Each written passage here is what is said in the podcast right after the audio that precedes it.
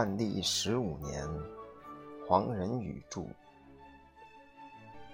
翰林学士在执行职务期间，既接受伦理道德的熏陶，而有条件精研各种档案，则为增进技术能力的捷径。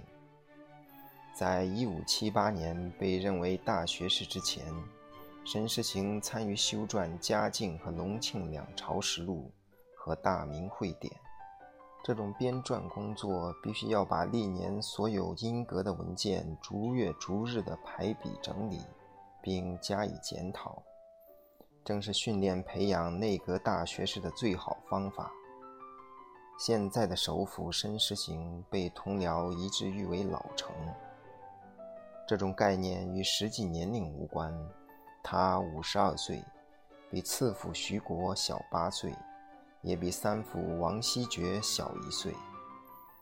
他的老成来自长期处理各种人事的经验，这种经验使他深知我们这个帝国有一个特点：一项政策能否付诸实施，实施后或成或败，全看他与文官的共同习惯是否相安无扰。否则，理论上的完美仍不过是空中楼阁。这一帝国既无崇尚武功的趋向，也没有改造社会、提高生活程度的宏愿。它的宗旨只是在于使大批人民不为饥饿所窘迫，即在四书所谓“黎民不饥不寒”的低标准下，以维持长治久安。这种宗旨如何推行？直接与农民合作是不可能的，他们是被统治者。不读书，不明理，缺乏共同的语言，和各地绅士合作也不会取得很大的效果，因为他们的分布地区过广，局部利害不同。即使用文字为联系的工具，其接触也极为有限。剩下唯一可行的就是与全体文官合作。如果没有取得他们的同意，办任何事情都将此路不通。例如，就在这一五八七年，山东省的三千农民由于饥荒铤而走险，从聚为道。各地白莲教的信徒也大有增加，局势令人惊骇。但仅是惊骇于事无补，解决问题的关键仍在于全体文官的互相合作、互相信赖。以至于京城团结，众志成城。如果不是这样，则全国一千一百多个县，其中千差万别，又何能由朝廷训令，使得一千一百多个县令个个做事符合机宜？所以说来说去，施政的要诀，仍不外以抽象的方针，以道德为一切事业的根基。朝廷最大的任务是促进文官之间的互相信赖与和谐，此一即鼓舞士气、发挥精神上的力量。在首辅申时行看来，纵使国部艰难，政府的办事能否收效，仍可以常识判断。如果各部院寺的文官几个月都见不到皇帝一面，他们就很难维持信心。认为皇帝陛下对各种事情仍能充分掌握，此念一开，他们即会怀疑他对是非善恶可能已经置于度外。信念既失，疑度即生，他们就很难在尽中竭力。这也就是四书批头所述，诚意至此已经不能维持。这种情况就是所谓上下匹格，中外魁邪。如果继续下去，铤而走险的农民绝不会止于三千，白莲教徒也一定会越来越多。要影响全体文官，申时行首先要提供自己的诚意。他宁可被目为大和事佬，甚至被批评为牺牲原则的政客，但他坚持他调剂折中的原则。他确实看透了国家为解决问题而设立文官但国家的最大问题也就是文官。而奇怪的是以张居正的精明练达竟忽视了这样基本而简单的事实。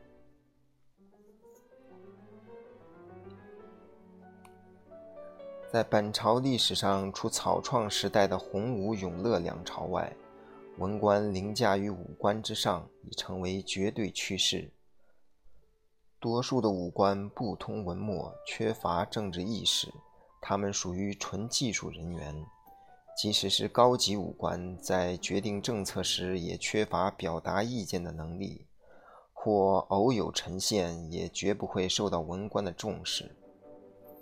在申时行充当首辅的年代，全国文官的总数约为两万人，其中京官约占十分之一。当他们朝会集会时，就出现一片令人眼目晕眩的现象。他们的朝服为菟丝罗绢所制，四品以上为红色，五品以下为蓝色。朝冠系纱质，侧带两翅，朝靴黑色。靴底边上涂以白色的胶漆，腰带并不紧束，而是轻松地悬于腰间，上系玉、犀角以及金银等方块，所以在阳光之下闪烁不已。官员们的品级由文官花样表示，此亦即西方人所称 “Madarin Scroll”。文官的花样总是绣着两只鸟，鸟的品格和姿态则因级别的高低而异。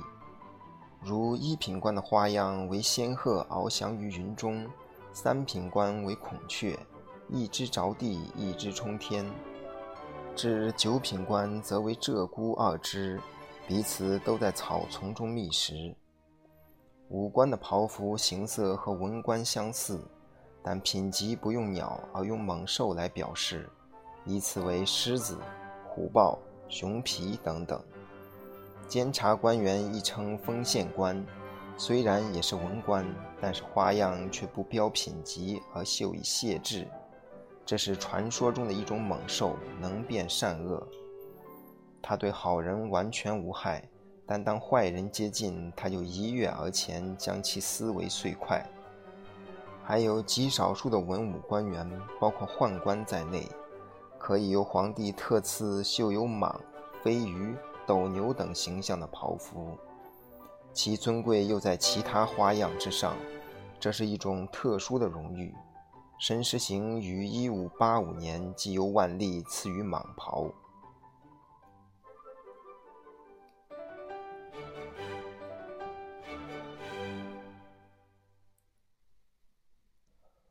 文官绝大多数由科举出身，最低级的考试合格者称为生员，生员应三年一度的乡试，合格者称为举人，举人参加在北京的会试、殿试，合格者称为进士。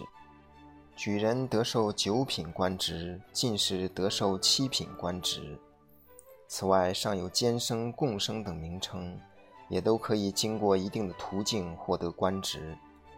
总之，科举制度以各种考试的办法选拔人才，考来考去，全国的读书人被网罗而应试的总数当在百万以上，其中文理通达的即可由此而登仕途。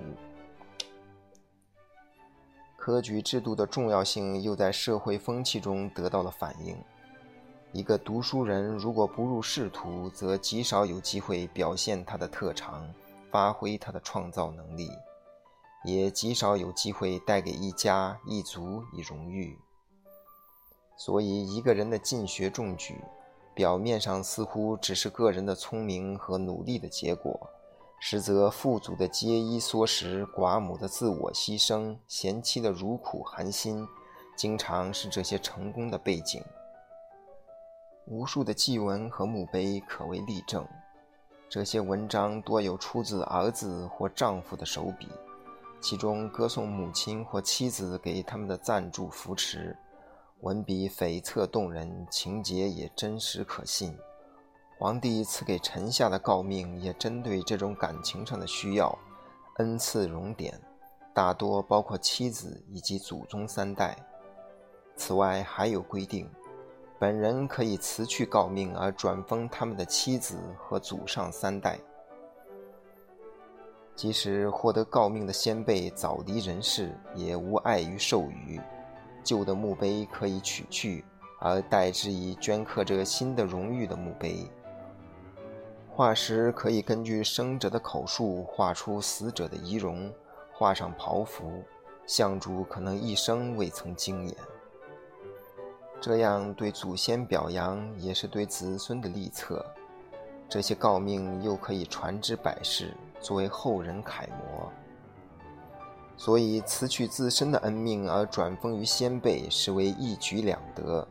首辅申师行深深了解其内情，他在不久之前就替二辅徐国代成，辞去他本人应得的升迁，而以相等的荣誉表扬他的亡妻和父母。基于这些社会背景，文官们自应形成一个具有共同思想的集团。京官为文官中的优秀分子，自然更不必说。他们无例外地从小熟读四书，宋代大儒朱熹的注释即为官方确定，奉为正宗，则他们也早全盘接受，因之对一切事物的看法也更为一致。他们都知道施政出于人民爱物之心，以及同情和怜惜之心。一个有教养的人，知道他自己有生活上的需要，又对家人父子具有感情，推己及人，就不能不想到其他人也有这样的需要和感情。那么他也不得不尽力使其他人能获得他们的需要和发挥他们的感情了。天下的大道理都可以用常情来度量，即便是最严格的教条，也承认因情理而发生例外。